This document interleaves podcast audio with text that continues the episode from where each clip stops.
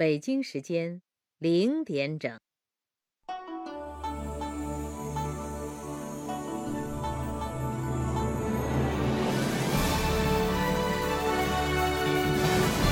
中央人民广播电台《中国之声》。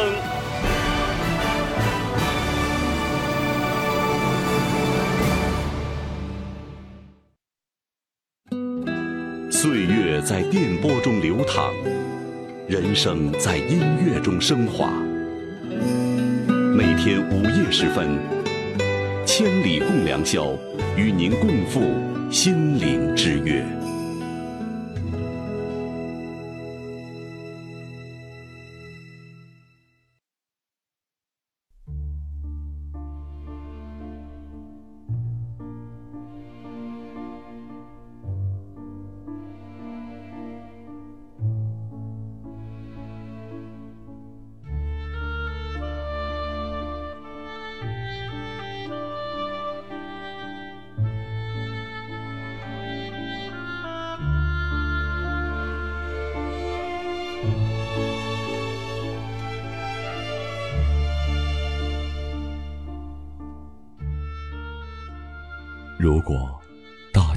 个角落都充满了光明，谁还需要星星？谁还会在夜里凝望，寻找遥远的安慰？谁不愿意每天都是一首诗，每个字都是一颗星？谁不愿意有一个柔软的晚上，柔软的像是触碰一片湖？为你，我们将创造一个清纯的日子，自由的像风，并周而复始。中国之声，千里共良宵，为你读诗。让我们就像这样细细的听。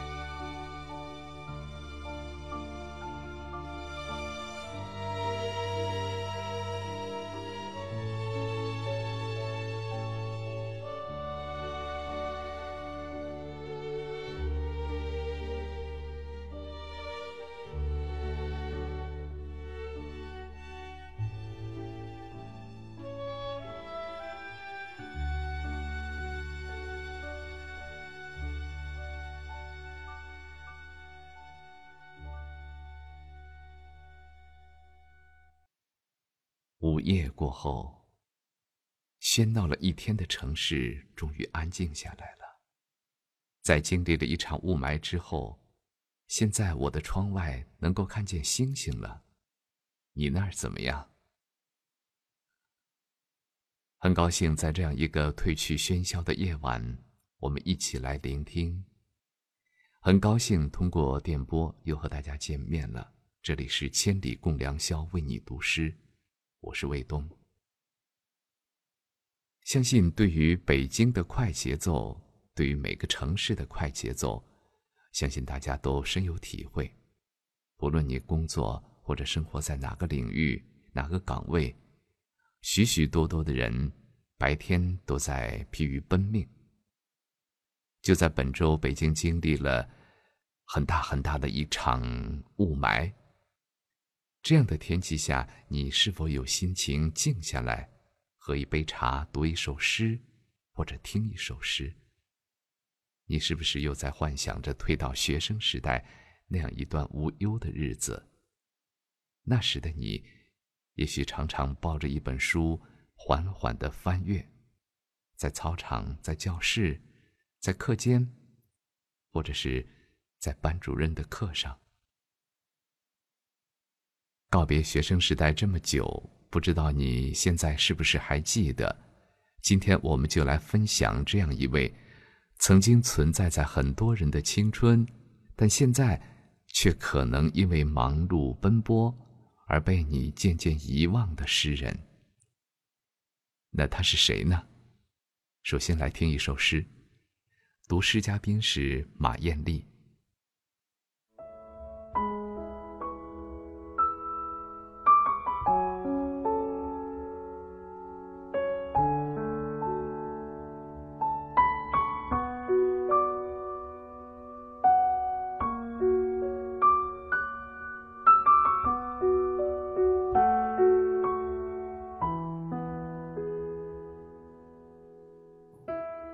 你见或者不见我，我就在那里，不悲不喜。你念或者不念我，情就在那里，不来不去。你爱或者不爱我，爱就在那里，不增。不减。你跟或者不跟我，我的手就在你手里，不舍不弃。来我的怀里，或者让我住进你的心里，默然相爱。寂静，欢喜。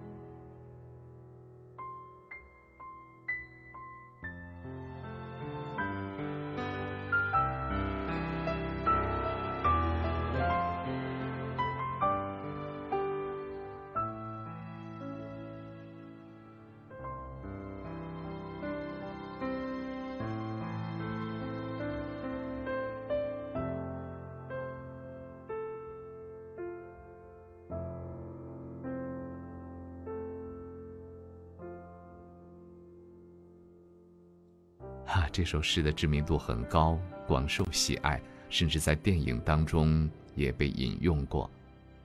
不过，你知道它的名字是什么，作者是谁吗？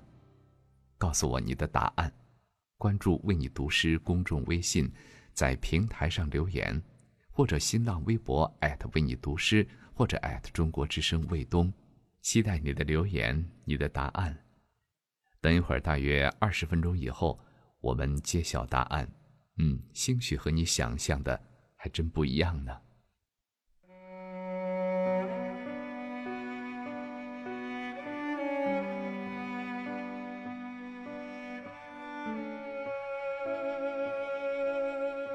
默然相爱，寂静欢喜，这简单的八个字，像极了一个以善写情诗著名的宗教人士。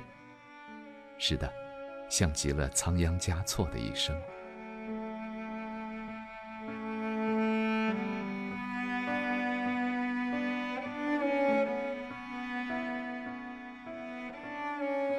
诗句像一块半透的纱布，被微风吹动着，让人们透过它依稀的看到一位熟悉的少年身影，若隐若现，悄无声息。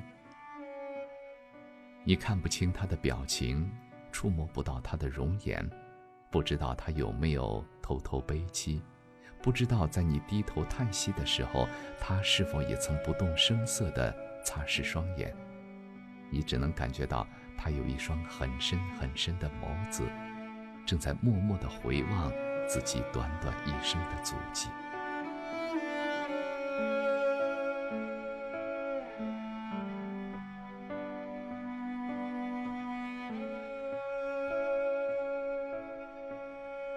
在一六八二年，中国的历史上并不是一个起眼的年份，但是这年在我国西藏地区发生了一件大事。藏传佛教格鲁派第五世达赖喇嘛洛桑嘉措圆寂了，转世灵童的地点选在了西藏南部门隅地区，这里偏僻安定，容易保守秘密。一六八三年，仓央嘉措就出生在达旺那拉山下于松地区的乌坚岭，一个信奉藏传佛教宁玛派红教的家庭。在这里，仓央嘉措接受了最好的教育。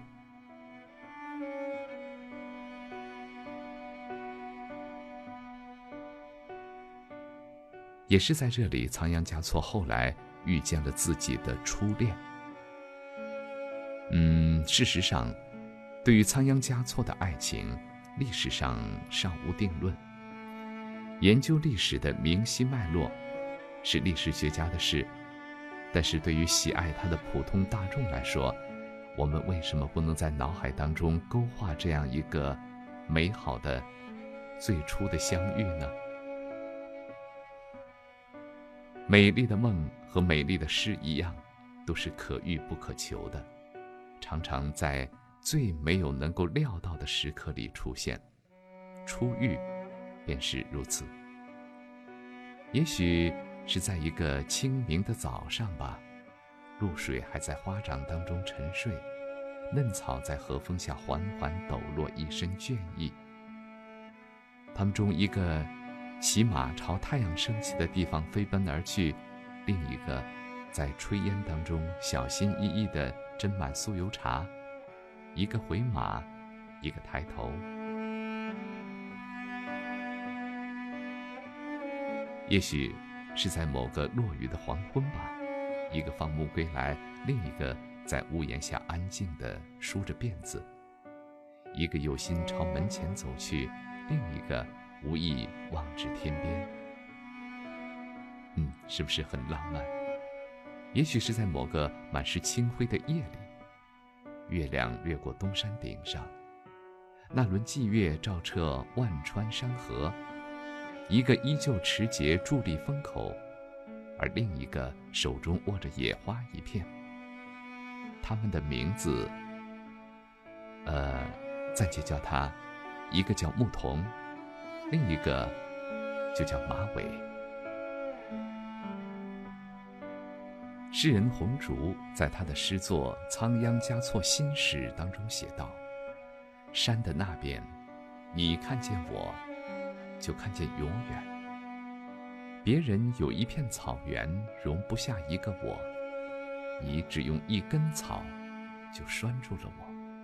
这根草叫永远。别人有一座宫殿，留不住一个你，我只看了你一眼，就拴住了你。这一眼叫永远。红烛是中国文联出版社文学编辑室主任。也是今天我们的节目嘉宾，他对仓央嘉措的经历和诗歌都有专门的研究。我们就先来听一听红烛和我们分享关于仓央嘉措初恋的这段故事，是不是就是这一眼冥冥中注定了仓央嘉措的一生呢？关于仓央嘉措在藏南的初恋，有这样一种传说。说他被选为转世灵童之前，在故乡门隅有他的初恋情人。但是我个人感觉，这个更多的是我们对他的联想，我们就希望他感情经历有无限的可能性，无限的丰富。但同样，我觉得仓央嘉措的初恋，他也有可能是存在的，就是因为。他在家乡的时候，既然被选为转成灵童，肯定他有某种冰雪聪明之处。这种冰雪聪明也就会使他早会早熟，包括在情感上的早熟。因为我看过相关的有些史，有些资料，说的他在家乡有一个情人。之后，家乡的藏南的情人还到拉萨来找过他。我觉得这个传说就非常美好，因为我觉得关于仓央嘉措他的感情经历有为什么有无限的可能性呢？因为我们历代的读者都把自己的想象投入进去了。就是说，我们现在说的仓央嘉措，他和历史上真正的那个人是有一定的差别的，因为他身上的很多性格、经历，包括他有一些误传的一些诗篇，都是后来的读者给他添加进去。读者为什么要给他添加呢？就是读者喜欢他仓央嘉措的原型，就是他哪怕他的毛坯也非常好，非常吸引人。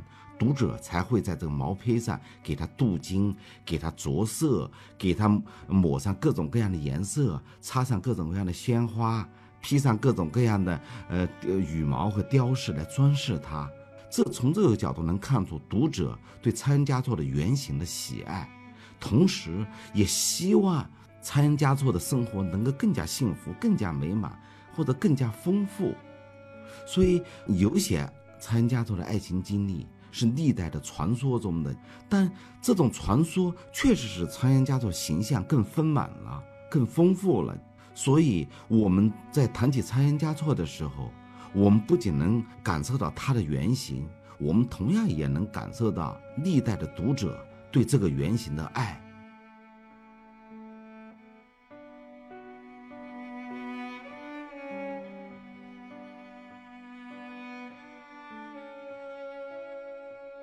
没有人不喜欢做这样初初相遇的梦，在梦里一切都是可以重新开始的，按照最完美的方式，一切都可以慢慢解释，最终都能够找到最准确的表达。心里甚至还能够感觉到相隔不远的另一颗扑通扑通跳着的心，所有被浪费的时光，都能够重新回到旧时的。那种狂喜和感激，即使你已经跋涉千里，即使你已经穷途末路，却又觉得芳草鲜美，落英缤纷。是啊，最初的相遇总是能够让胸中满溢着幸福，因为那个人就在你的眼前，只因为只需要抬手，就能触摸到他的指尖。为这，仓央嘉措应该在佛前的灯火当中无数次的欣喜吧。他，他把手中的经文放了又放，一次次的徘徊踱步。门外的鸟鸣声灭了又来，直到那一个人的到来。细微的晨光当中，那人回首对他微笑。雪域高原便颤了颤。那人又匆匆离去。最圣洁的雪山，在瞬间失去了颜色。对于我们每个人来说，初次相遇，都是那样一段美好的情节。它简单、干净、纯粹，美丽、浪漫、温馨。如果人生只如初见。该有多好！就这样安静的和爱着的人生活在那样一个幽静的小村庄，喂马、劈柴，关心蔬菜和粮食。这种淡淡的情怀让人释怀，让人坦然、心安、向往。这些简单的心灵问候，足以让人一生难忘，是不是这样？然而，越是美丽的事物，就消失的越快。悲剧的开始往往毫无征兆。命运幽密的笑着，等待因果轮回的那一天。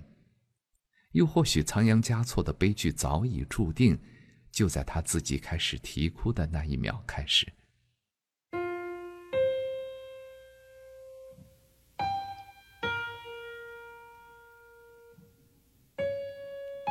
张艾嘉最爱。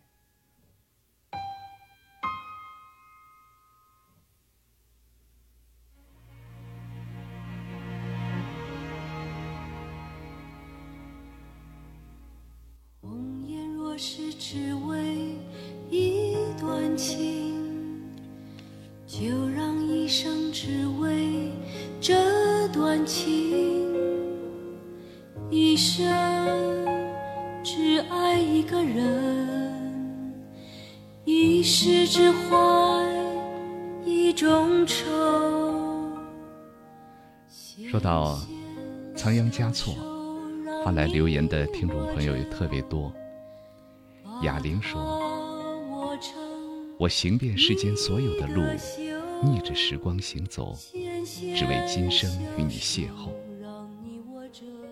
好多年了，你一直在我的伤口中幽居。我放下过天地，却从未放下过你。我生命中的千山万水。”任你一一告别。世界除了生死，哪一桩不是闲事？他说：“我喜欢仓央嘉措写的诗。”乔的《似水流年》零六一六。爱情如同一杯拿铁咖啡，醇香而带些苦涩。如若加些蔗糖，就会变得香甜可口，韵味深长。生活就像这杯咖啡，美好的时候或许会带一些苦涩，但是适当的改变下两个人的性格，他就会变得多姿多彩，深深吸引住对方。所以，如果爱，请深爱，为对方改变一些，你就会发现一切竟是那么的幸福美好。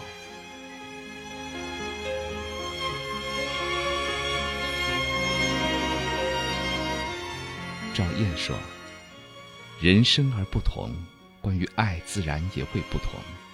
有的人淡雅如菊，自然会是雅致的；有的人浓烈如火，一定会是炙热的。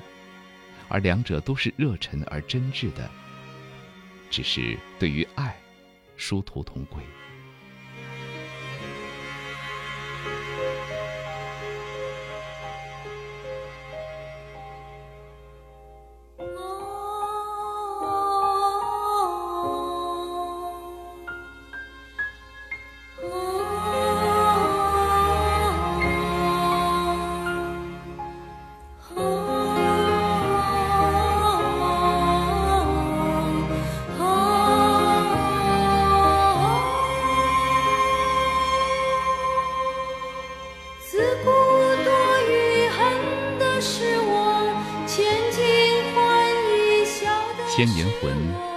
只为君战倾城笑。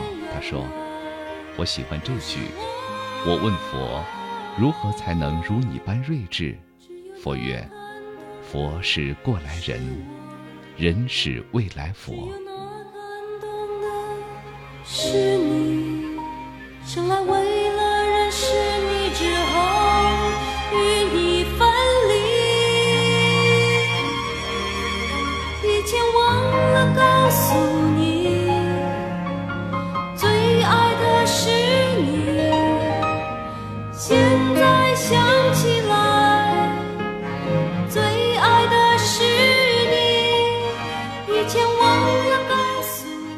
你。云中君说：“只为触摸你的指尖，只为途中与你相见。”纯真执着的爱，有些凄美的诗句，令人侦探，令人惊叹。令人神往，令人艳羡，令人心酸。你竟和我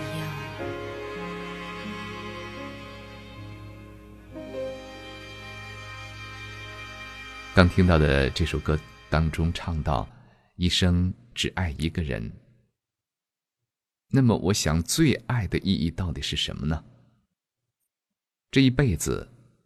我们要经历太多事，遇见太多人，高的、矮的、胖的、瘦的，好人、坏人，你喜欢的、你不喜欢的，呃，你能逃避的，还有那些你必须面对的，那一张张或者熟悉或者陌生的面孔，是否曾有一个让你欣喜若狂，又让你伤心欲绝，让你哭中有笑，又让你笑中带泪？也许对这个人，你一辈子都未曾对他说过“我爱你”，但是你知道你爱他，从青春爱到了白头，从一个城市爱到了另一个城市，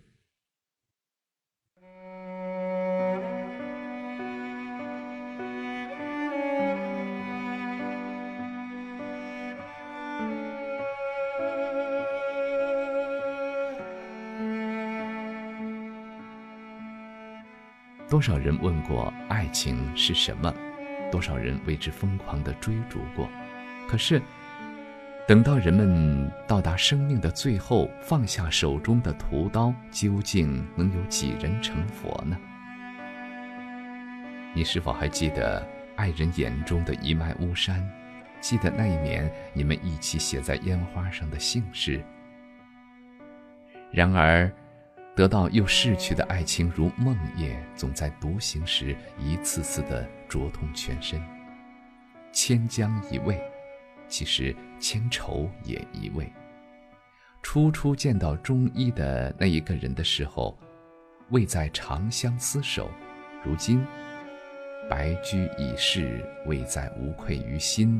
最后能解开这一颗秋心的，怕只有月下一壶老酒和江畔索然的毒枭了。其实，最爱，我觉得是一个悖论。一方面，因为有一个“最”字，它就会有比较；因为有“罪”，就会有评判呢。这违背了当初你选择爱的初衷。另一方面，如果一生只爱一个人，又何来罪之说呢？也许最爱只是一种无奈的说法吧，因为你已经错过了那个人，就像仓央嘉措一样。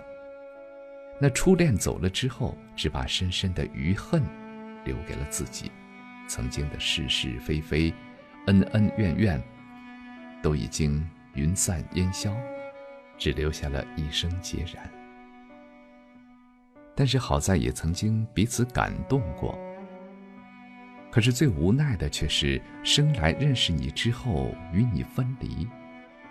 不知道仓央嘉措有没有对那个人说过最爱的人是你？但是三百年的风沙成为沉寂之后，世人都已经恍然。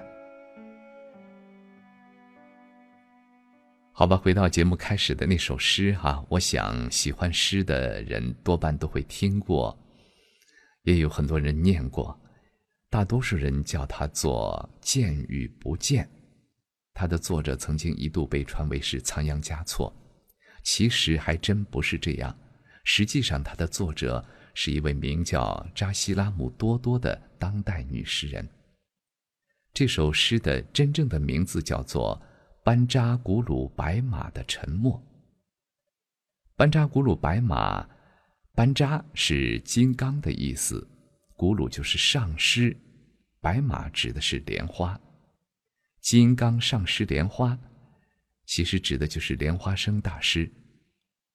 莲花生大师是印度僧人，八世纪的后半期，他把佛教密宗传入了西藏，为佛教在西藏的传播做出了巨大的贡献，为各个宗派所敬仰。还是说这首诗哈？记得是在一个夏季的上午，我和为你读诗的同事一起采访过扎西拉姆多多。他说，这首诗的灵感来自于莲花生大师非常著名的一句话，就是“我从未离弃信仰我的人，或甚至不信我的人。虽然他们看不见我，我的孩子们将会永远永远受到我慈悲心的护卫。”扎西拉姆多多通过这首诗想要表达的是上师对弟子不离不弃的关爱，跟爱情跟风月没有什么关系。当然，这首诗也与仓央嘉措没有什么瓜葛。那来听一听，听扎西拉姆多多为大家读一首诗吧。朋友你好，我是扎西拉姆多多，感谢关注。Be my guest，为你读诗。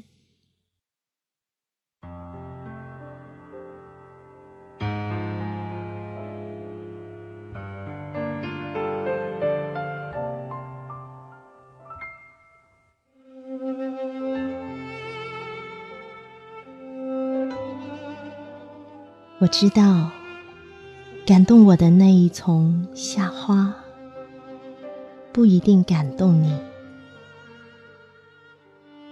我知道，唤醒我的那一片月光，从来没有惊扰过你。我们是同一条河边的歌姬，歌颂着一样的流逝，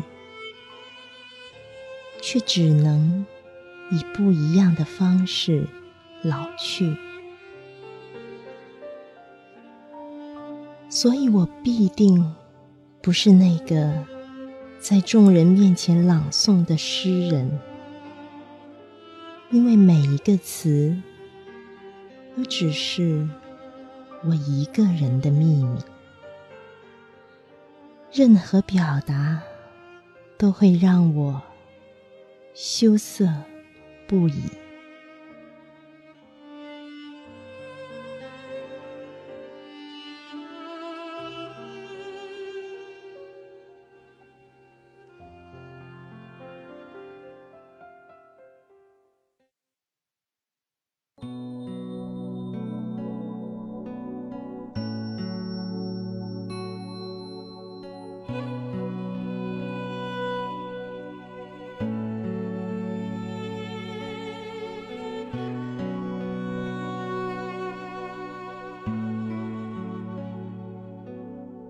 那一天，闭目在金殿香雾中，蓦然听见你诵经中的真言。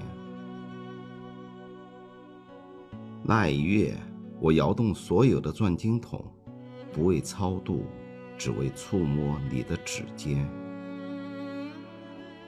那一年，磕蚕头匍匐在山路，不为觐见，只为贴着你的温暖。那一世，转山转水转佛塔，不为修来生，只为途中与你相见。中国之声，为你读诗。今晚的主题是“蓦然相爱，寂静欢喜”。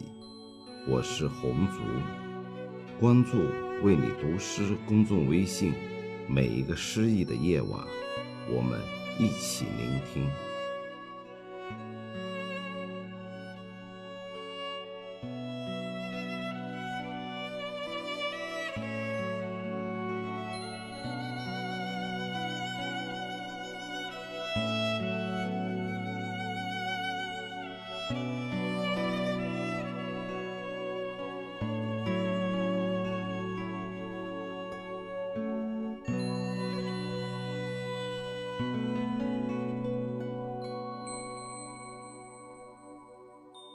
千里共良宵，为你读诗。我是卫东。说到仓央嘉措，最容易联想到的是哪儿？是不是西藏、拉萨、布达拉宫呢？那么，关于西藏，你有怎样的向往？关于拉萨，你有怎样的遐想？你是否也有一些读仓央嘉措情诗的感悟，愿意和我分享呢？关注公众微信“为你读诗”，在微信的后台留言，或者新浪微博艾特为你读诗，或者艾特中国之声卫东，期待您的留言。要补充一句的是，关于署名仓央嘉措的诗歌，其实很多并非真正出自仓央嘉措本人，有些是仓央嘉措写了前几句，后面是别人续写而成，也有些干脆就是完全和仓央嘉措没有关系。但是呢，呃，哪首诗有关系，哪首诗没关系，考证起来确实是难度很大。好在这些情诗十分优美动人，那么我们就暂且不去管它真正出自谁手，只管欣赏那些诗句当中所传达的美好的情怀吧。包括我们节目接下来要选播的一些诗作也是这样的。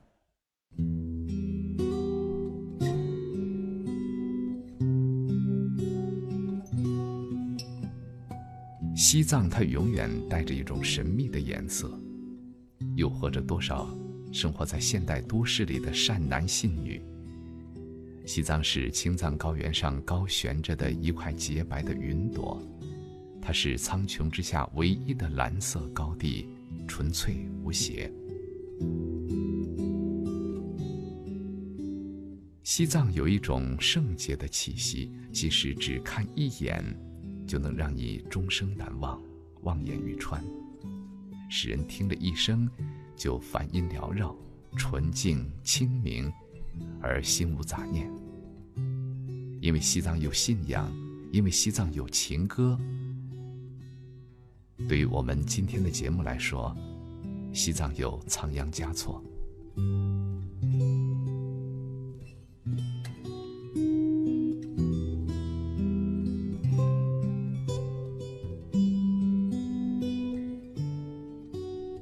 拉萨原名是惹萨，就是白山羊驮土的意思。相传当年松赞干布带兵走到这里，看到这里的景色是非常优美，于是呢，就决定在这里建都。他就把戒指投在了湖中，用白山羊驮土填平了湖水，戒指投入的地方就是惹萨。后来慢慢的叫白了，就变成了拉萨。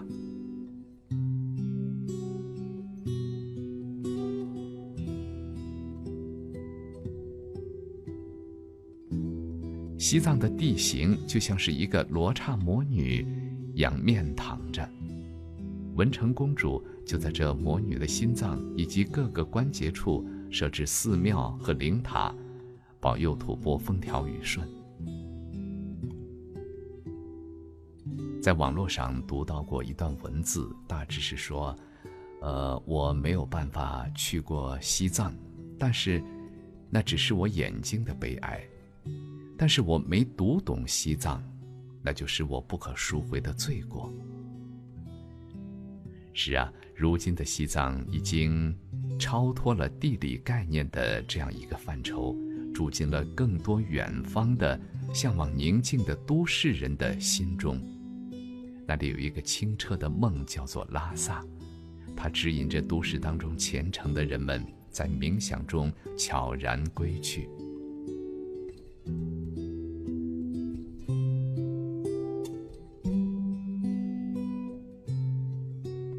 如果去西藏，一定要试着登上那些大山，看那些自由的山鹰；如果去拉萨，一定要去看看那些大大小小的寺庙，看那高高的红墙，去听一听在香雾缭绕当中转经筒的梵唱。如果去拉萨，应该走一走仓央嘉措曾经走过的路，找寻他的前世和今生。唱一唱他的情歌，怀着无比的虔诚，回味那些流逝的时光当中那一抹深情。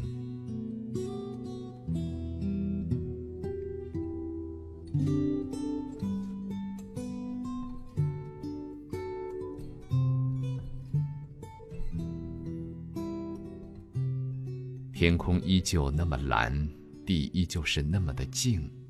犹如那时无忧无虑，在高原上愉快奔走的仓央嘉措，还有他的初恋。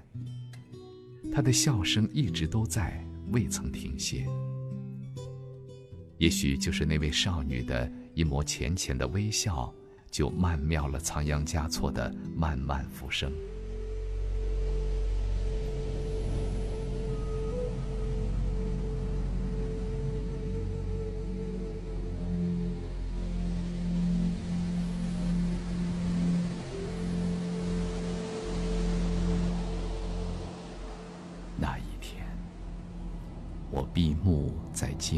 香雾中，蓦然听见你诵经中的真言。那一月，我摇动所有的经筒，不为超度，只为触摸你的指尖。那一磕长头匍匐在山路，不为觐见，只为贴着你的温暖。那一世，转山转水转佛塔，不为修来世，只为途中与你相见。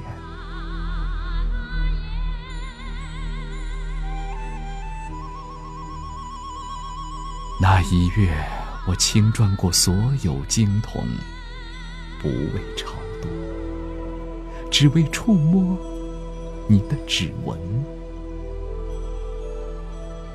那一年，我磕长头，拥抱尘埃，不为朝佛，只为贴着你的温暖。那一世，我细翻遍十万大山，不为修来世，只为路中能与你相遇。只是，就在那一夜，我忘却了所有，却了信仰，舍弃了轮回。只为那曾在佛前哭泣的玫瑰，早已失去旧日的光泽。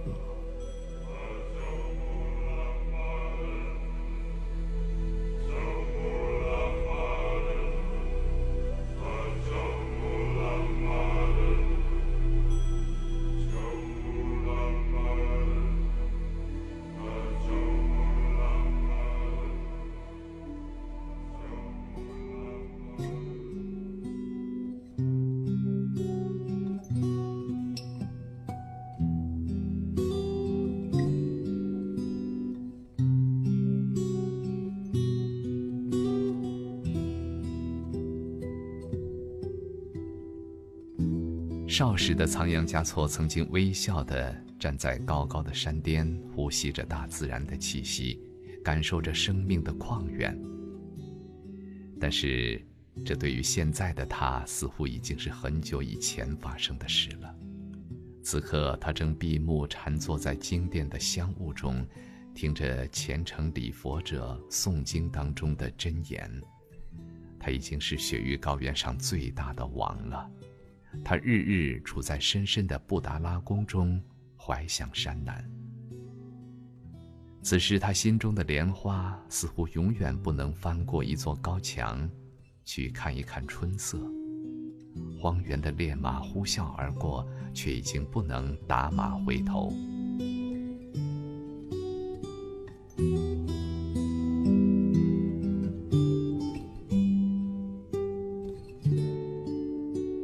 然而，仓央嘉措天生多情，十四年的乡村生活让他热爱自然。一颗年轻的心虽然困在布达拉宫里，但是怎么能够忍受每天阅读枯燥的经典？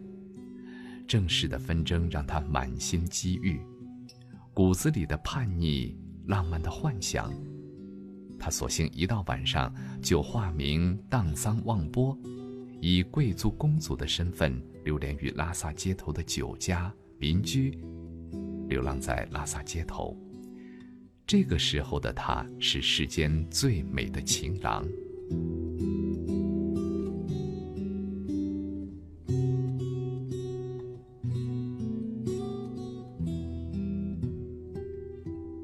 辗转流连，终于，他在街头的酒家遇到了一个人。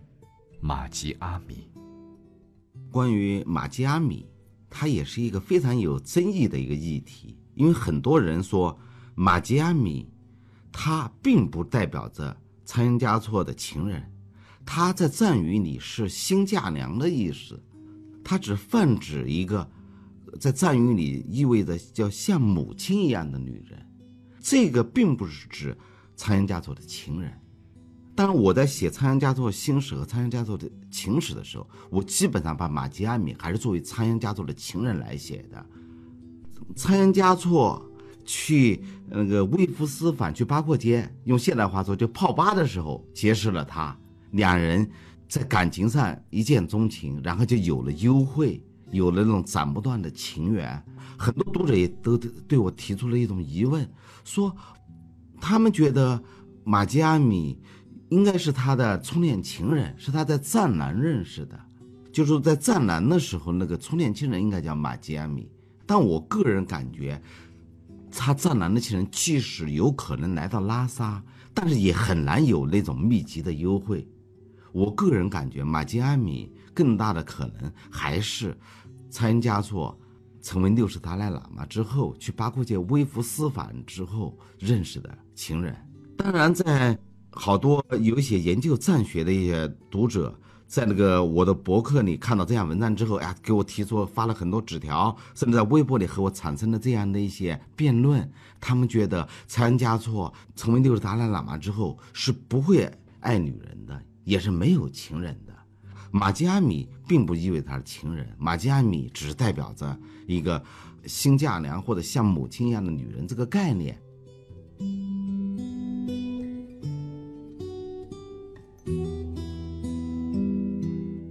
仓央嘉措是翻过一座座高墙，从云端降至人间去爱他，穿过他心目中那座最孤独的城市去爱他。晚上的诵经声已经沉寂很久，家里的客人已经离去，女主人正在收拾着桌上还残存着酥油茶香味的茶碗。街角黑暗的角落里传来一声微弱的猫叫声，两只脏兮兮的流浪狗挨个在垃圾堆当中搜索着食物。仓央嘉措穿过一座城市去爱一个人。此时正下着雪，圣洁却寂寞的白被欲望的黑色掩盖了。寒风中的大街已经变得不再拥挤，步行的人都躲进了各自的住所，只有朝圣者依旧在三百一叩首，留下身后一道道长长的血痕。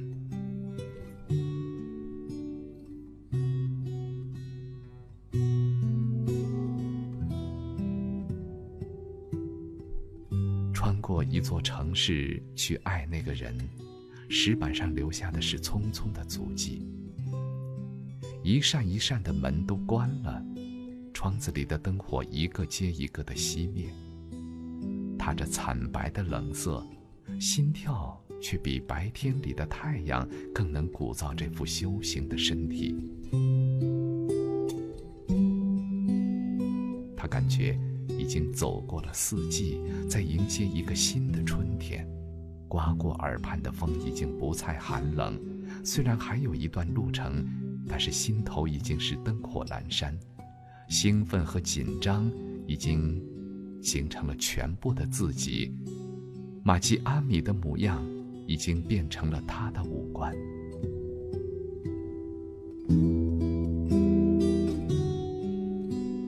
那么多路口。那么多广场，那么多静美的事物，此刻已经来不及多想。突然发现，在城市的经纬中，寻找一个人的气息是多么难。一个名字，一个秘密，现在是他掌握的所有的信息。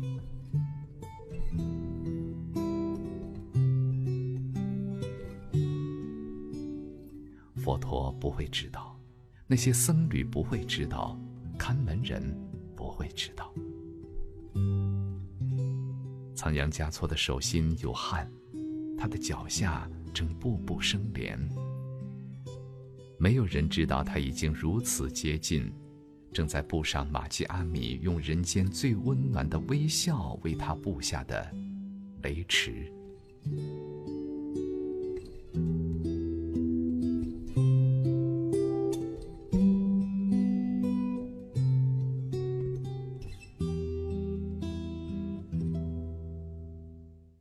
说到这里，很多人都会心生一个疑问了：身为活佛，为什么还能去和情人约会？仓央嘉措到底是浪子还是高僧？他到底是怎样的一个人？让我们听听专业人士的回答。红烛，关于仓央嘉措，一直有两种观点，一种观点说他是个浪子，还有一种观点说他是位高僧大德。从我的角度是这样理解的，我觉得他是一位另类的高僧，是一位不走寻常路的高僧。我们一般对佛法的理解都觉得人应该理性，佛法也要求修行的人要约束自己的欲望。但我觉得仓央嘉措，他某种意义上，他可能是探求了另外一一条修行的路。那就是恰恰是从情感的角度，在他的眼中，情感和理智并不是矛盾体，或者说情感和佛法并不是对立面。他通过对情感的体验，使他对佛法有了另一种认识，可能和很多僧人是不一样的认识，因为他会比很多的僧人更了解人性，这可能是。作为他一方面可以说他是浪子或者情种，但同时也可以说他通过这种情感的流浪和爱情的投入，他体会到了世俗和不世俗之间的那种分界线，或者用我们的现在的话来说，就是入世和出世的那种差别。这种差别是一个游动的边界，它根据每个人的感受。来不同的移动的，所以参音嘉措，我觉得他在佛法的修行上，他也是不走寻常路的，而且他也修成了正果。我觉得他是一种歪打正着的高僧，他可能走的是旁门左道，但是他最后达到的是金光大道。相反，可能会有很多僧人确实比参音嘉措更循规蹈矩，但同样也由于他们对人性。对人生、对社会体验比较缺乏，心灵常常处于自闭的状态，所以有的时候反而容易形成一种教条主义的对佛法的理解。我觉得蔡元家这种是属于那种大破大立，从他的人生、他的行为来说，他对佛法是有冒犯的，但是这种冒犯的同时，并不影响他那颗纯洁的心灵。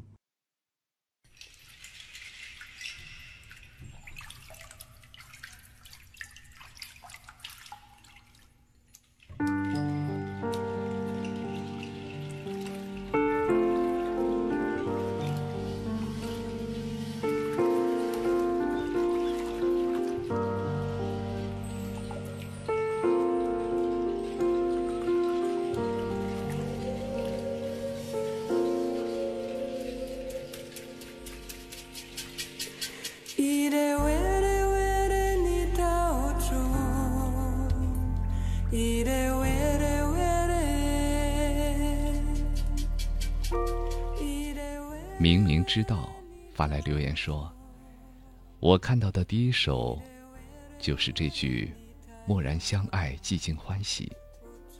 当时我暗恋前边的同学，十二年过去了，他依然是我生命当中的王先生。我们身边都有了最深的依赖，可我的王先生一直都在。有一天，他告诉我，当初他喜欢我。”可是因为爱他，所以不会打扰，不会惊扰他的家人，有时会默然伤神。说是命运弄人，可或许这就是人生的美妙吧。我们在最好的年纪遇上最纯洁的爱情，而这爱情，即便是写这段文字时，脑子里依然会回想起当初为了看他做的。各种傻事，这大概就是默然相爱，寂静欢喜吧。嗯，一段感人的故事。单只萤火虫说：“我们的爱只有我们知道，我们沉醉，我们独享，我们有那么多别人无法读懂的言语。”嗯，看起来好像是两个处在热恋当中的人。祝福你们。功夫茶说：“相慕之情怎能轻易表露？只会在相遇之时各诉衷肠。”嗯，我倒是觉得，嗯，仁者见仁，智者见智吧。可以在面对面的时候各诉情衷，但是也不乏那些书信之爱，通过文字表露自己的情感的。你说对不对？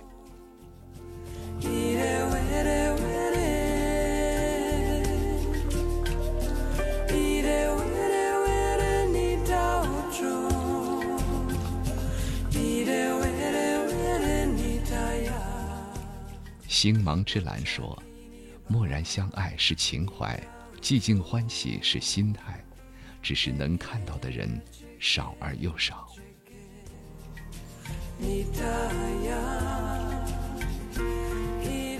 爱我中华说：“我们的爱只有我们知道，我们沉醉，我们独享，我们有那么多别人无法读懂的情怀。有些时候，有些爱。”只能默然相爱，寂静欢喜。嗯，刚才是不是读过这一条？啊，刚才是单只萤火虫写的这条留言。嗯，他用两个名字写来了相同的留言。其实不必，我可以看到的。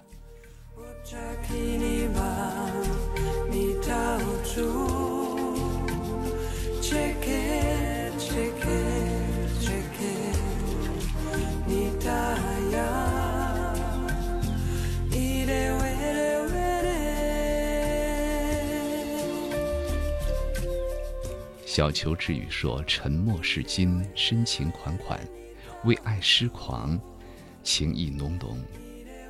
可以天难随人愿，苦痛的折磨换来就是这样的沉默煎熬。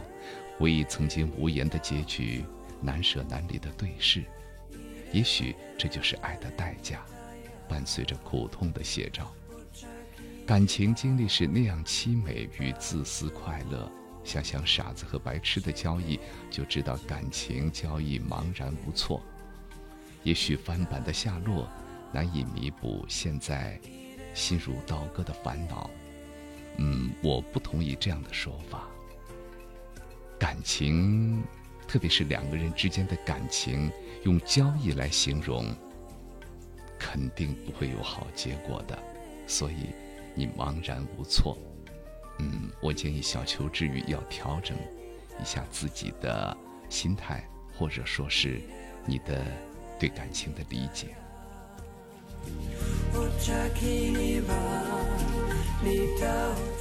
静享人生说，有一颗知足和感恩的心，才可以做到默然相爱，寂静欢喜。愿真爱常驻每一个有爱的人心中。虔诚送运说。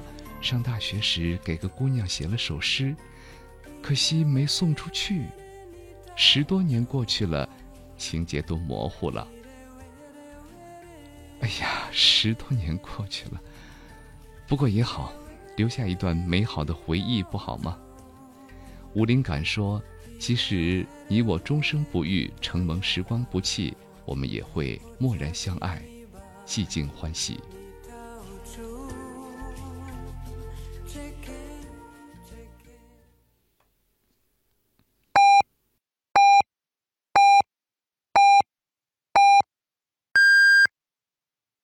北京时间一点整。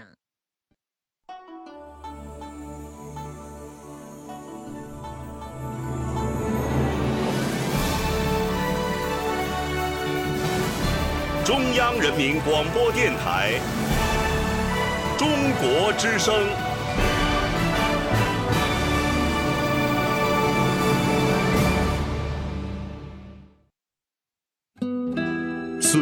在电波中流淌，人生在音乐中升华。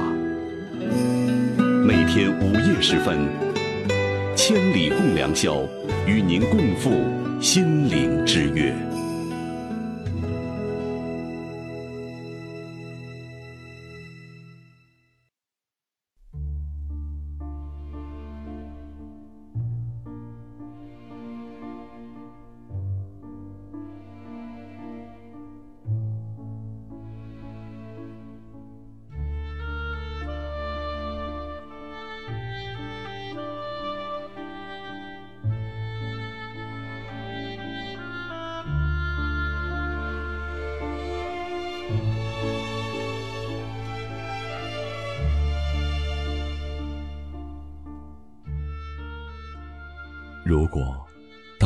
每个角落都充满了光明，谁还需要星星？谁还会在夜里凝望，寻找遥远的安慰？谁不愿意每天都是一首诗，每个字都是一颗星？谁不愿意有一个柔软的晚上，柔软的像是触碰一片湖？为你，我们将创造一个清纯的日子，自由的像风，并周而复始。中国之声，千里共良宵，为你读诗。让我们就像这样细细的听。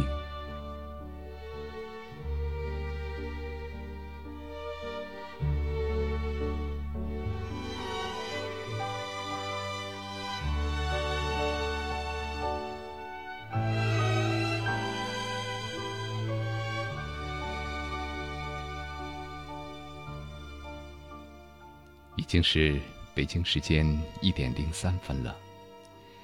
感谢你这么晚了，还在我的节目当中。这里是千里共良宵，为你读诗，我是卫东。今晚的主题是蓦然相爱，寂静欢喜。我们一起聊仓央嘉措的故事，分享那些让你我感动的六世情歌。关注“为你读诗”公众微信。在后台留言给我，或者新浪微博艾特为你读诗，或者艾特中国之声卫东，分享你的仓央嘉措情节。在宁静的夜晚，让我们始终带着一颗平静安定的心，去观想仓央嘉措的一生。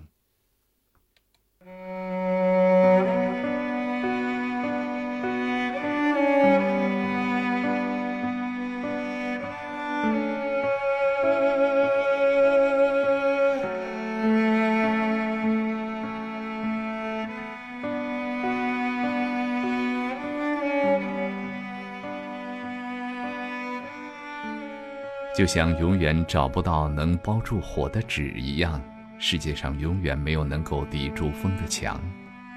仓央嘉措约会夜归的脚步还是被发现了，这成了一个导火索。当时的蒙古拉藏汗为了扩大自己在西藏的利益，奏报皇上说：“仓央嘉措身为活佛，却耽于酒色，不守清规。”康熙皇帝听信了拉藏汗的一面之词，命令将仓央嘉措押送北京。当仓央嘉措启程的时候，无数僧侣群众赶来送行。面对蒙古人的大刀，他们不敢多言，只是默默的流泪，一言不发的将哈达送给活佛。这一消息也在整个西藏地区引起了巨大轰动，僧人们立誓要把它夺回来。当仓央嘉措被押解至哲蚌寺时，早已埋伏好的僧人将他营救到寺里。拉藏汗的军队和僧人们激战了三天，眼看着伤亡还要继续，仓央嘉措思虑再三。提笔写下了自己的绝命诗后，毅然决然地走下了最后的哲蚌寺，最后的西藏，最后的高原。他的诗是这样写的：偏安于浊世的人，心态肥润，天天保留意见。斧劈与焚烧断送了两个阶级，一忍再忍，白鹤凭空勿虚。托我去礼堂复习身世与阴谋。当所有的野花纷纷扑向一口谷中，我的尸骨正在被一道彩虹表达。死亡如此之香，比民谣还渺茫。晒一晒吧，雪山已经退出了我的表情。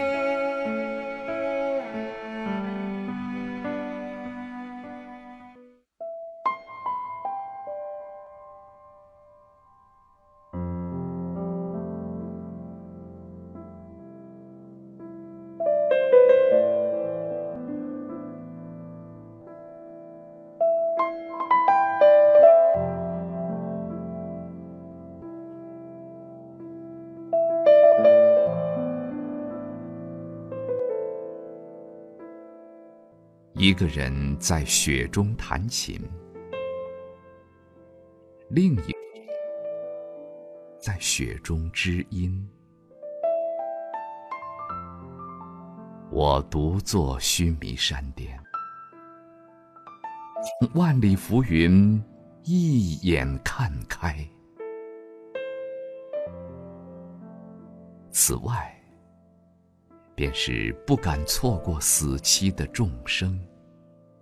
他们纷纷用石头减轻自己的重量，他们使尽一生的力气，撒了一次谎。仅仅撒了一次谎，雪就停了。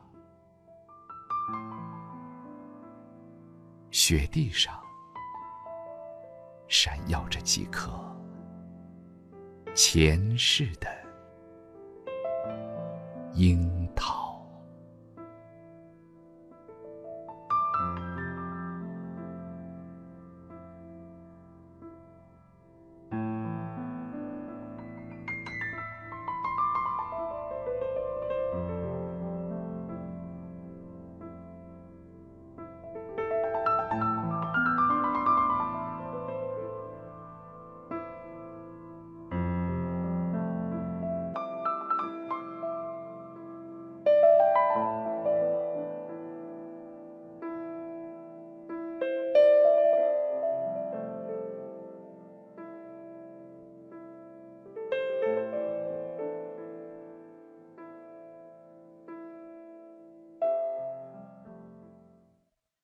的一生中，所有的路都必须要自己走完，没有人能够帮你，因为只有当你站在高处，低头才能看见这个世界发出的微微的光亮。虽然艰难，但是为了让生命更加完整，仓央嘉措必须把接下来生命的最后一段路途一步一步的走完。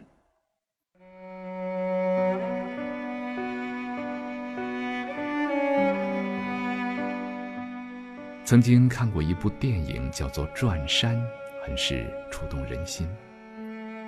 电影的男主角书豪是一个整天无所事事、没有目标的大学毕业生。他的哥哥舒伟品学兼优，报名参加了一个流浪者计划，骑自行车去拉萨。家人对舒伟的做法很是不理解，尤其是贪图安逸生活的书豪。但是呢？舒伟在骑行过程当中遭到意外，不幸身亡，这触动了舒豪的内心。他决定完成哥哥的遗愿，为了证明自己，踏上了从丽江到拉萨的骑行之路。刚出丽江，舒豪遇见了另一位单独骑行去拉萨的同路人小川。小川一路上给舒豪很多中肯的帮助，舒豪觉得进藏的路并不孤单。但是在一次夜路，小川意外坠崖，身负重伤。带着小川对他的不断的鼓励，书豪踏上了一个人的骑行之路。但是这时候，他的信念已经在崩溃的边缘了。他开始自我怀疑，开始反思自己这次出行的意义。是飞来寺的诵经声让他坚持走下去。到达东达时，遭遇了大雨，投靠无门，在怒江被藏獒追逐，在然乌食物中毒，书豪的心里再次承受考验。然而他依然在路上，在通麦路上，他巧遇了朝圣的母女，书豪体验到了不同的生命价值和意义。这一路上不仅有悲欢离合、阴晴圆缺，还有人间冷暖。笑语欢歌，在米拉雪山垭口，书豪拿出朝圣母子送的风马，洒向天空，双手合十，默念六字真言，心中感到前所未有的宁静。在终点布达拉宫，书豪终于放下疲惫，忘记一路的辛苦。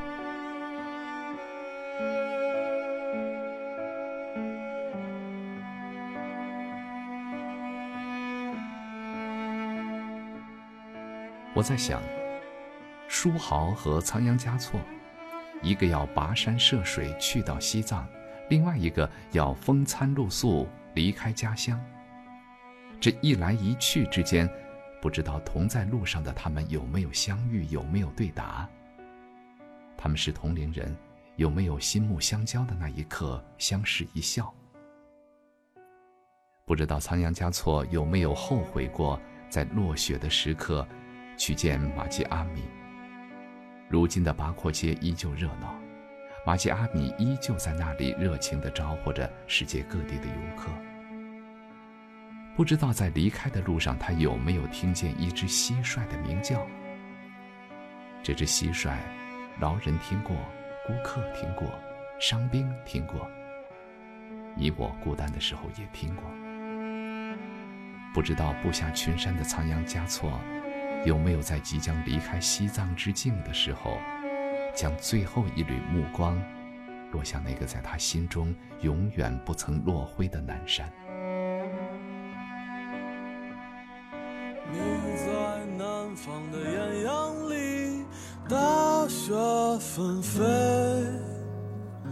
我在北方的寒夜里，四季如春。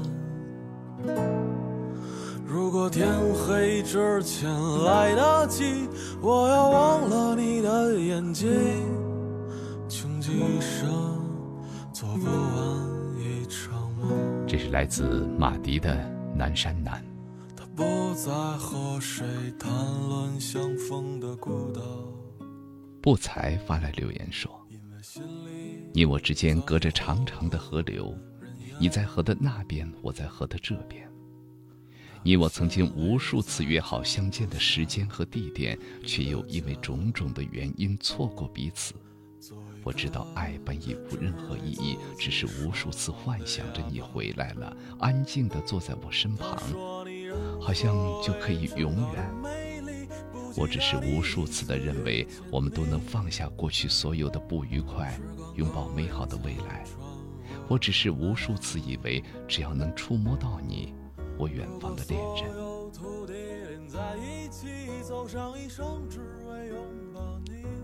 看来这是一场艰难的爱恋。白云依静说。遇见是一场春天的花事，彼此陶醉在花香里，让爱的涟漪在心中波动，久久不能散去。想你埋在心里。历程说：“仓央嘉措的诗写得好美，他的爱情让我突然想起了李健的那首《传奇》，只是因为在人群中多看了你一眼。”再也没能忘掉你的容颜，梦想着偶然能有一天再相见。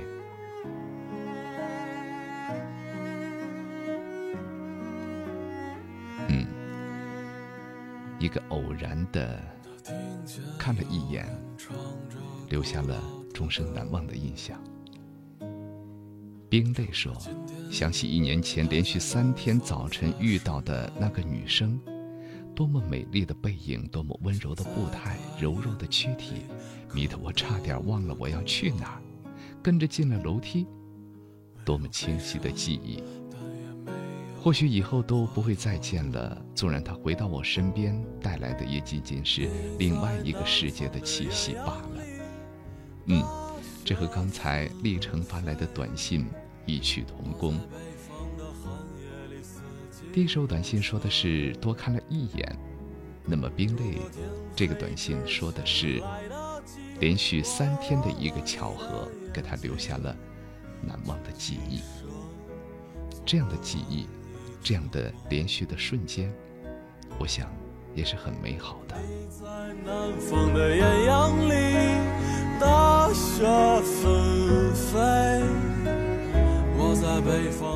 陌上花开说。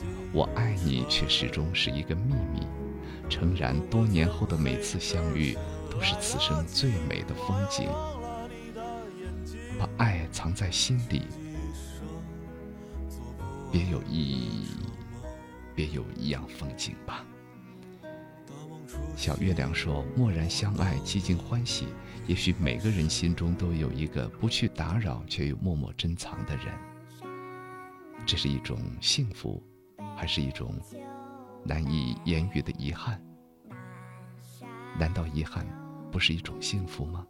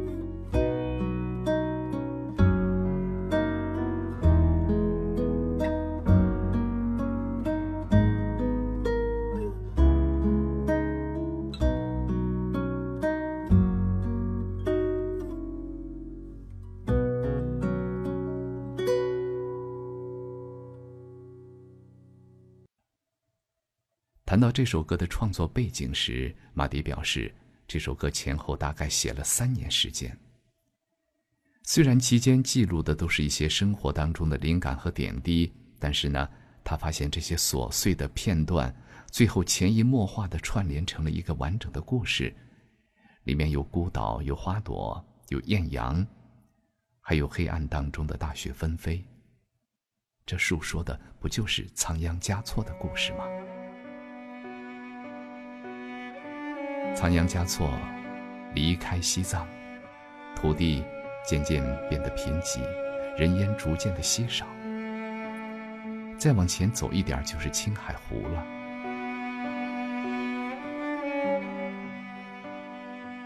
提起青海湖，想到了海子，爱情不远，马鼻子下，湖泊含盐。一个人行走的孤独，犹如天堂的马匹。仓央嘉措就是这样一匹天涯倦客。他是情种，他是活佛，他是叛逆，他是我们心中最自由的部分。他开的花没有毒，只是隔着时光传来的一阵阵来自天堂的奇香。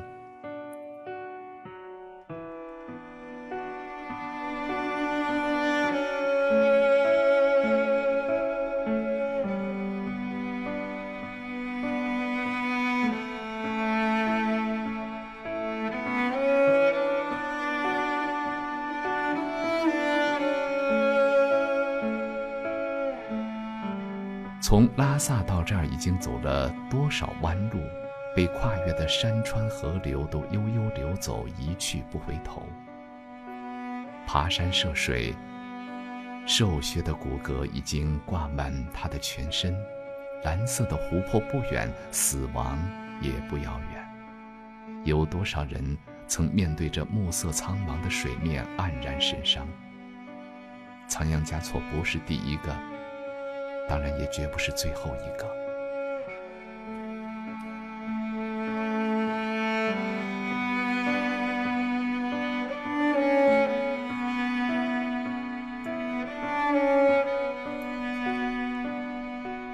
被遗弃的石头，慵懒地停留在岸边一角。连天的衰草，依旧不停地梦着远方。青海湖。曾经见证过多少纷乱，却不曾增加一丝血性。面对仓央嘉措，他收起了蓝天白云，只留一位永恒的飞鸿，悬挂在人间，悬挂在天上。看惯了流年的飞鸟，抛弃顽石的水浪，在那看似平静的水面下。埋葬的是诗人永远不再浮于水面的悲伤。天色渐渐暗了下来，仓央嘉措一直无语凝望，徒留时光暗自染上一层月的灰霜，把夜合上。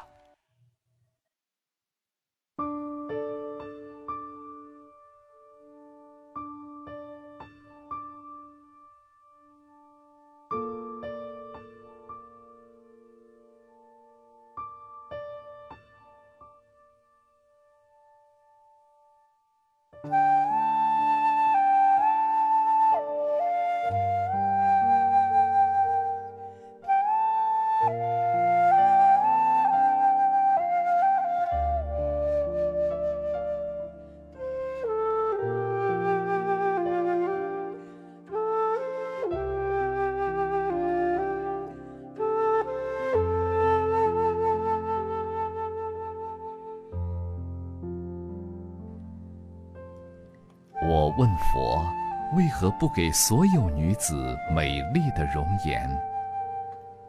佛曰：那只是昙花一现，用来蒙蔽世俗的眼。没有什么美，可以抵过一颗纯净仁爱的心。我把它赐给每一个女子，可有人让她蒙上了灰。我问佛：世间为何有那么多遗憾？佛曰：这是一个婆娑世界，婆娑即遗憾，没有遗憾，给你再多幸福，也不会体会快乐。我问佛：如何让心不再感到孤单？佛曰：每一颗心生来就是孤单而残缺的，多数带着这种残缺度过一生，只因与能使他圆满的另一半相遇时，不是疏忽错过，就是已经失去拥有他的资格。我问佛：如果遇到了可以爱的人，却又怕不能把握，怎么办？佛曰：留人间多少爱，迎浮世千重变。和有情人做快乐事，别问是劫是缘。我问佛：如何才能如你般睿智？佛曰：佛是过来人，人是未来佛。我也曾如你般天真。我问佛，为什么总是在我悲伤的时候下雪？佛曰：冬天就要过去，留点记忆。我问佛。为什么每次下雪都是我不经意的夜晚？佛曰：不经意的时候，人们总会错过很多真正的美丽。我问佛：为何人有善恶之分？佛曰：人无善恶，善恶存乎尔心。我问佛：如何能静？如何能长？佛曰：寻找自我。我问佛：世间为何多苦恼？佛曰：只因不识自我。我问佛：你多大？佛曰：我就算一岁，我也是佛。你就算一百岁，如果固守自己的心灵，那也是人。我问佛：“世事本无常是什么意思？”佛说：“无常便是有常，无知，所以无畏。”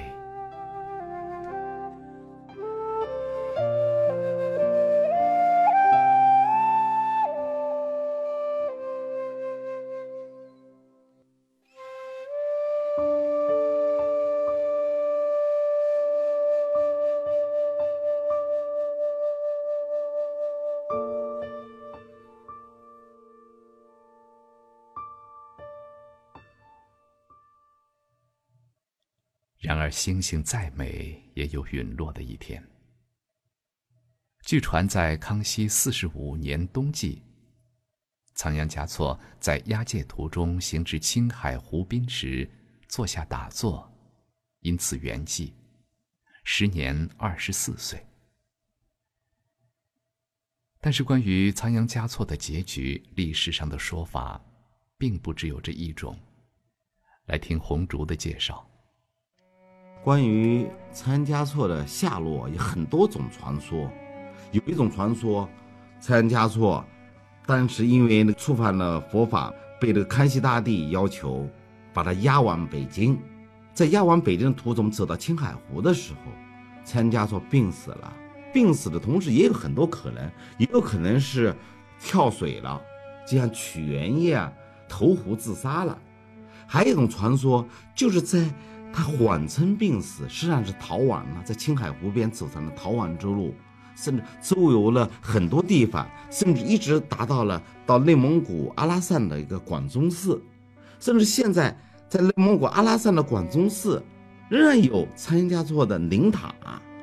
所以这种传说有很多是互相矛盾的，还也有一种传说说仓央嘉措后来云游到五台山了，哎，因为五台山那儿绘画里面好像也有关于仓央嘉措的内容，但是我基本上是把他的生命的终点是划定在青海湖边的，就是在天后面，他也许是病死了，也许是投湖自杀了，总之，因为他的人生的那种轨迹，这样说讲，我们说他是个流星，他就是。这颗流星就飞到青海湖的上空的时候，他最后一点光和热消失了。我们可以猜测，在剩下的黑暗中，也许它仍然在飞行，飞到了阿拉善，飞到了五台山，但它毕竟没有发出光和热。我那更多的是我们对它的想象。所以我倒觉得每种想象都有可能性，我们并不否定这种想象，因为我觉得如果青海湖和仓央嘉措的那种死亡之谜联系在一起，青海湖在我眼中就有了一种氛围。我在想，这个湖和仓央嘉措是有关系的，它是仓央嘉措的那种生命的终点，所以我基本上采纳的是仓央嘉措是在青海湖。病死或者投湖自杀了，因为这样的话，青海湖提供了一个闭幕的舞台，它这个舞台非常博大。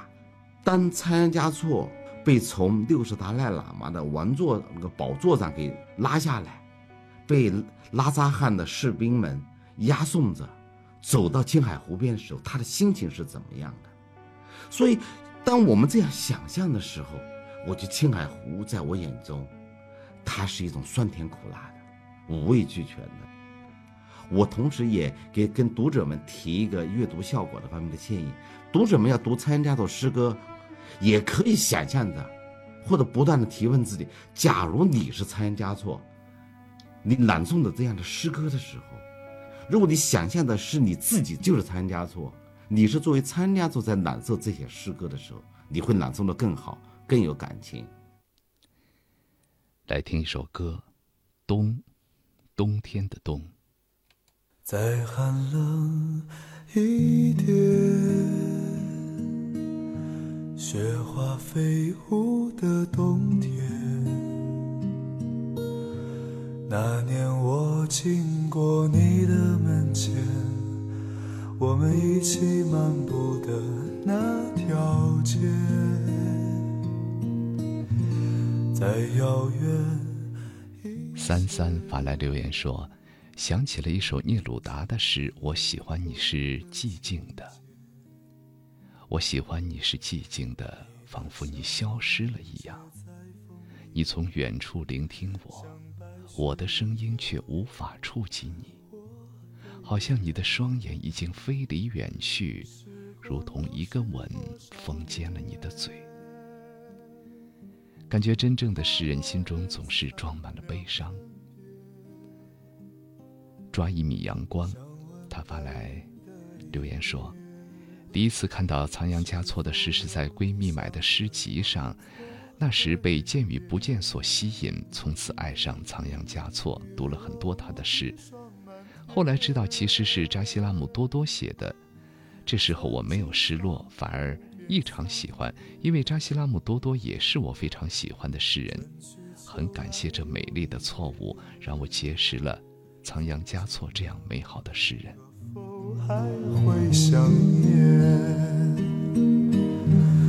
大包子爱吃肉包。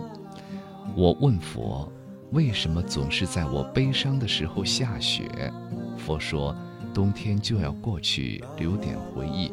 啊，他是，呃，引用了仓央嘉嘉措的诗，刚才已经在节目当中读过了，我就不再读完这首这个留言了啊。田雅说，佛曰：人间留人间多少爱，迎浮世千重变。和有情人做快乐事，别问是缘是劫是缘。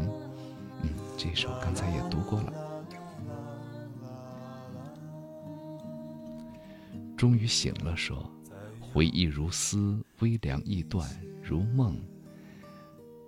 缱绻缠绵，如烟随风飘散，如玉光滑润圆，如醉如眠，如甚如幻。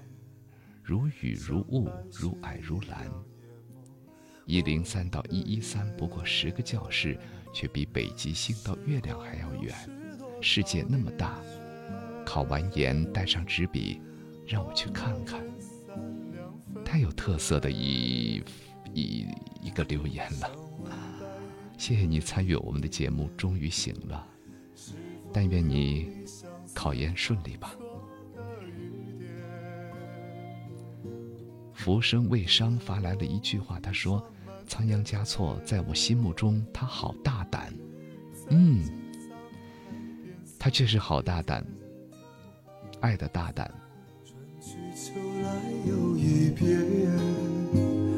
曾经的我，你可否还会想念涛说：“我走遍轮回，只为与你相遇。”嗯，他喜欢这句话。曾经的我，你可否还会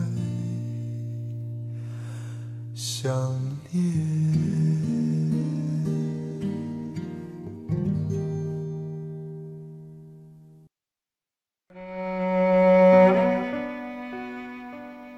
现在是北京时间一点三十五分，这里是中央人民广播电台《千里共良宵》，为你读诗。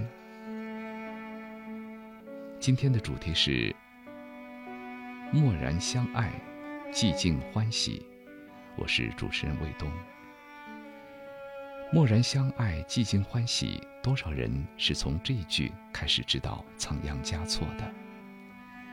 人们倾情于他多舛的命运，心动于深埋在他记忆当中的情史，于是慢慢有更多的人踏上人间最后的蓝色高地，去寻觅他。消隐在历史风沙下的足迹。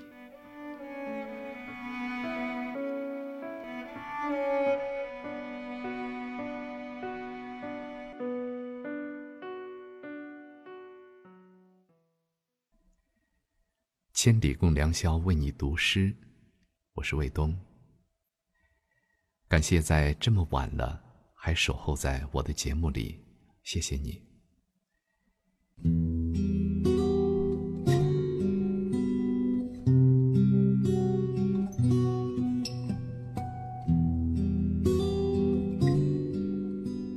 人生中的八苦：生老病死、怨憎会、爱别离、求不得、五阴炽盛。对于佛来说，哪一件不是闲事？也许打一个盹儿，就越过了凡间的千年万世。而对于芸芸众生来说，这些苦痛的经历，哪一个不让人黯然神伤？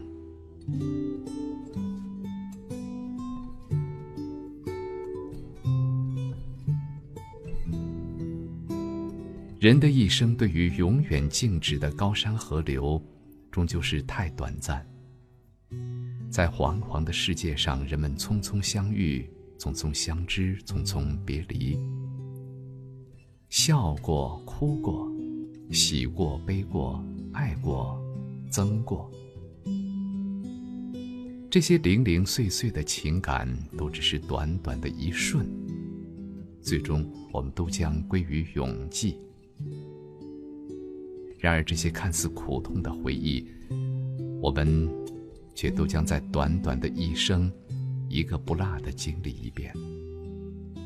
但是，却很少有人能够达到禅定的境界，睁眼闭眼，见或不见。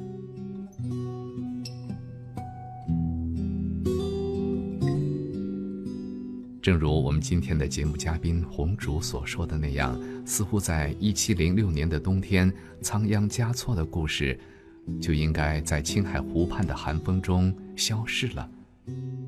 但是，在那个渐渐远去的历史迷雾中，人们却似乎看见了仓央嘉措一个又一个晶莹剔透的分身。他的一个分身到过阿拉善。一些资料秘传，活佛自青海湖遁去以后，游历各地，在阿拉善和年龄相仿的阿宝王爷交好以后，一直在此处弘扬佛法。今天在阿拉善境内，关于仓央嘉措的故事依然是很多的。相传，仓央嘉措的庙宇在这里，同时呢，他的遗体也在阿拉善，而且他的转世灵童。在阿拉善延续了六代，这些在当地王府的档案当中是有记载的。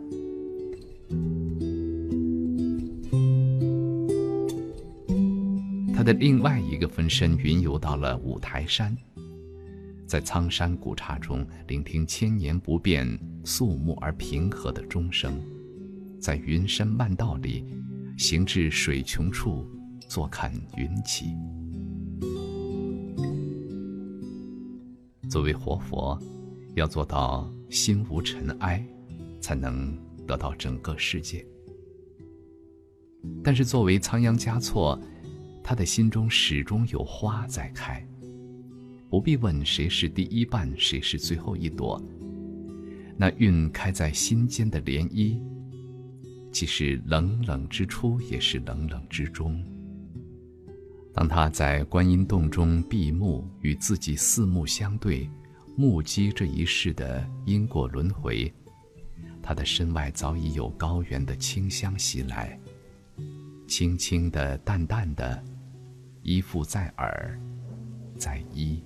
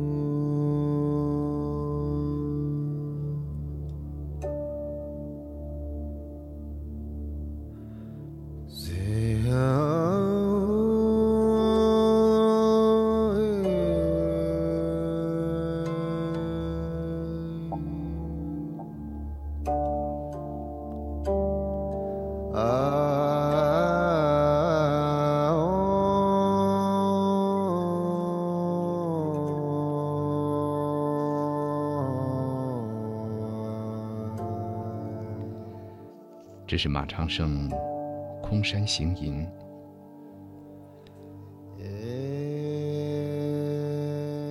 城门革新留言说：“原来此刻所有的想念、期待，犹如犹疑和心痛，皆因一个有你的梦。不知如今的我在你心中意味着什么？但是我记得我们曾在公选课堂的角落里听千里音符，我们曾在去往图书馆的湖畔小道上共看夕阳余晖，我们曾相互闹过别扭，又彼此包容。这些扣人心弦的情景。”也许就是默然相爱，每每想起，总会让我寂静欢喜。那么你呢？一笑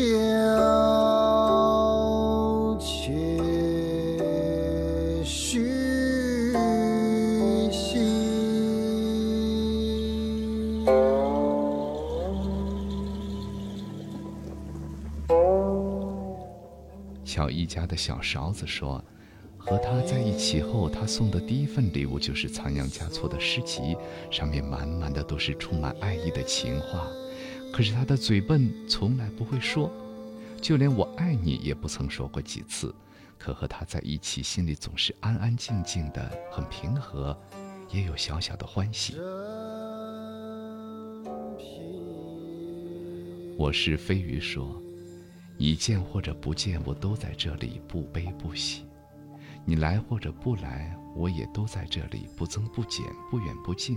你喜欢我好，你喜欢也好，最好你忘掉我们最初相见时的悲凉。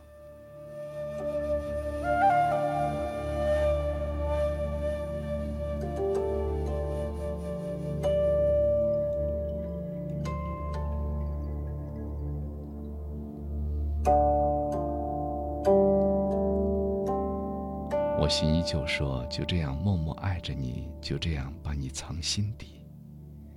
每次关注你，都希望你有个回应，但你没有。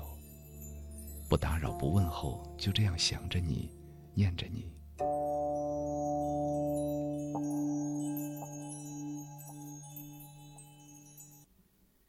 突然想起了和仓央嘉措同一时代的一位词人，生于资臣金国乌衣门第的。纳兰性德，他也是一位短命的人间惆怅客。作为当朝重臣纳兰明珠的长子，本来注定一生荣华富贵。作为皇帝身边的武官，随皇帝南巡北狩，游历四方，本来注定会成为前途无量的达官显贵。但是热爱文学的纳兰性德淡泊名利。在内心深处厌恶官场的庸俗虚伪。一六七四年，纳兰与两广总督卢兴祖之女卢氏成婚。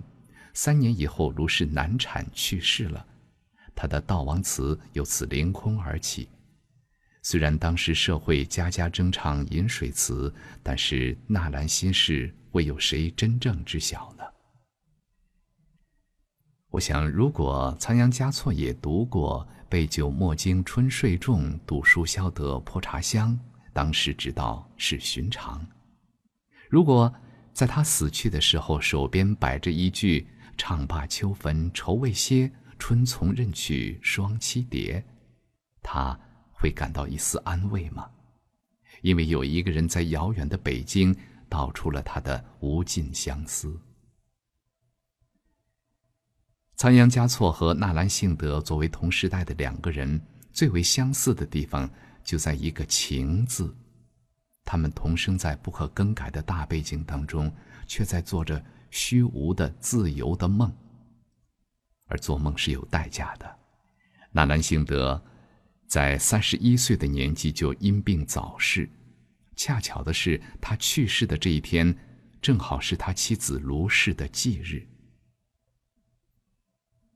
仓央嘉措走了，纳兰性德也走了，在另一个世界，他们应该再也不会遇到那些纷繁政事中的勾心斗角，在那个单纯而平静的世界，他们只会与自己最爱的人在一起，每天看朝阳，看日落，经历平凡生命中最从容的欢乐。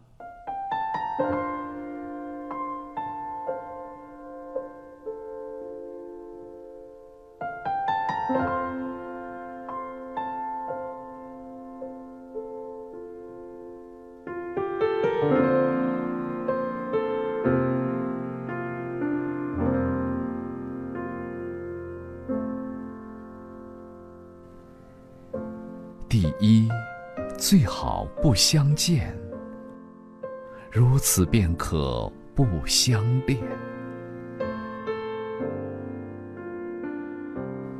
第二，最好不相知，从此便可不相思。第三，最好不相伴，如此便可不相欠。第四，最好不相惜，如此便可不相忆。第五，最好不相爱，如此便可不相弃。第六，最好不相对，如此便可不相会。第七，最好不相误，如此便可不相负。第八，最好不相许，如此便可不相续。第九，最好不相依，如此便可不相偎。第十，最好不相遇，如此便可不相聚。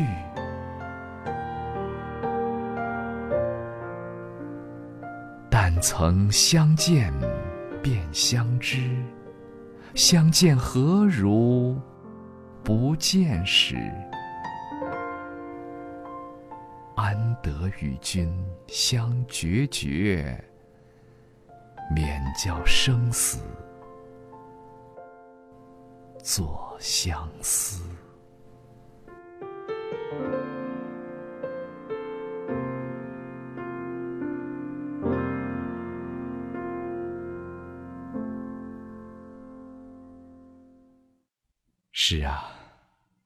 冬春夏秋四季一晃而过，而那些生命最初的微醺，等到老时未必能醒。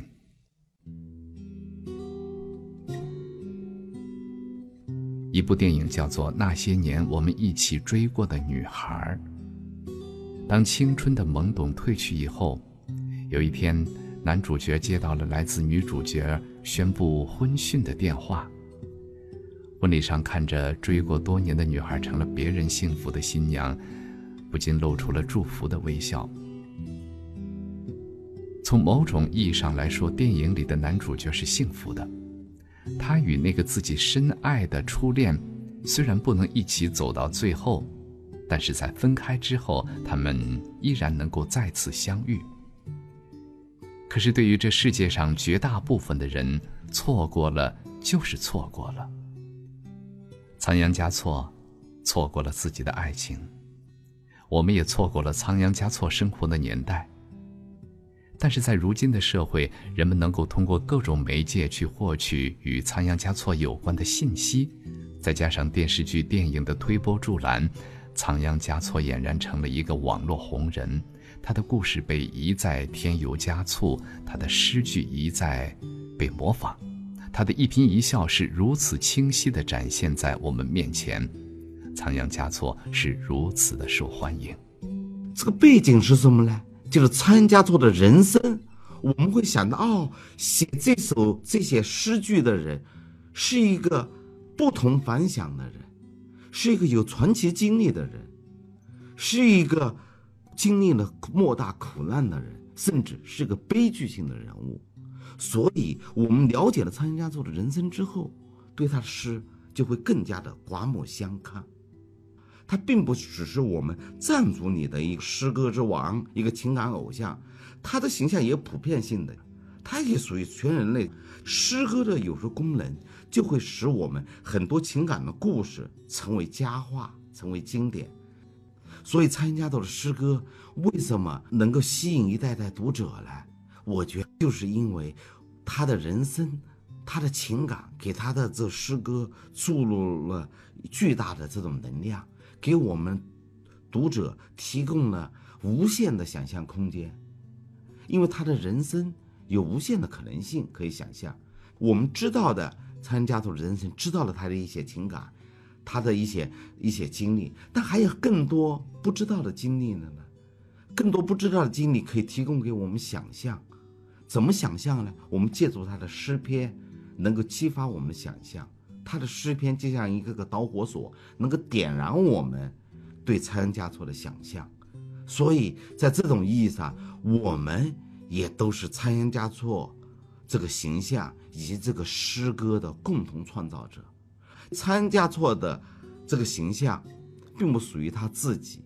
也属于这三百年来的一代又一代的后人喜欢仓央嘉措的人，他们把他们自己的愿望附着在仓央嘉措身上了，或者就像说把自己的愿望嫁接在仓央嘉措这个形象上了，使他的形象更丰富、更丰满，具有了无限的可能性。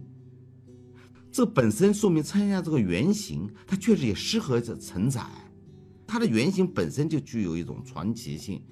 所以我觉得我们参加的诗歌吸引读者，是一方面是因为这些诗歌确实达到了一种很高的境界，但同样也因为我们历代一代又代的读者都是崇尚真善美的，都是希望生活有很多美好的一种传奇，甚至都是相信奇迹的，因为你相信奇迹，才会有奇迹。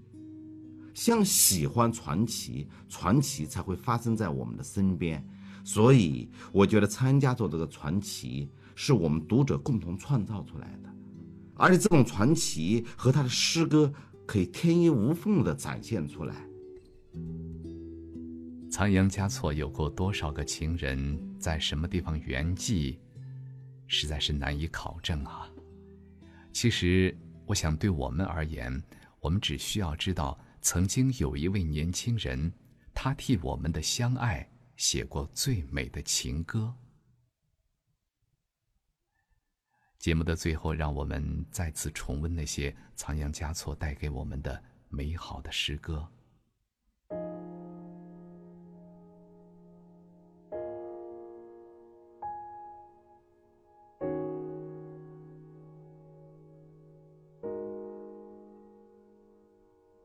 好多年了，你一直在我的伤口中幽居。我放下过天地，却从未放下过你。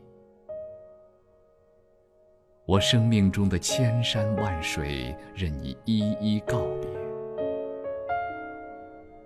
世间事，除了生死，哪一件不是闲事？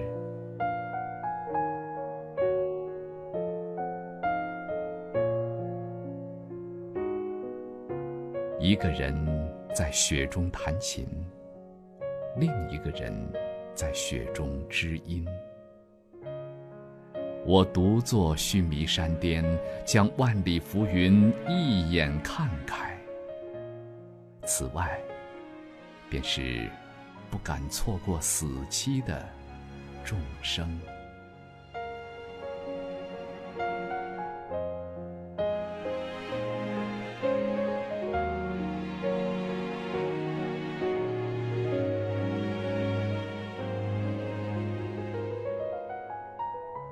暮色中的群山，由我逐一作文。梵音、白云、梦痕，静修止，动修观。止与观之间，佛意绵绵。我在树下漫游，灵机一动，便是千年万年。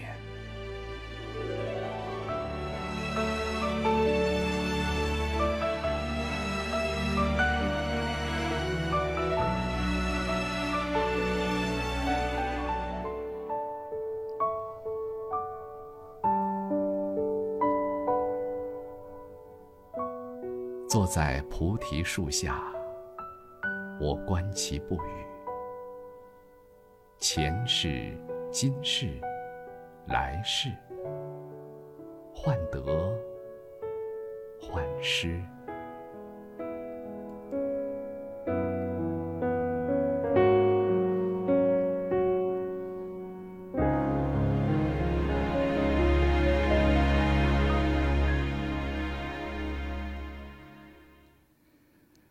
间过得真快，两个小时转眼过去，又到了说晚安的时候了。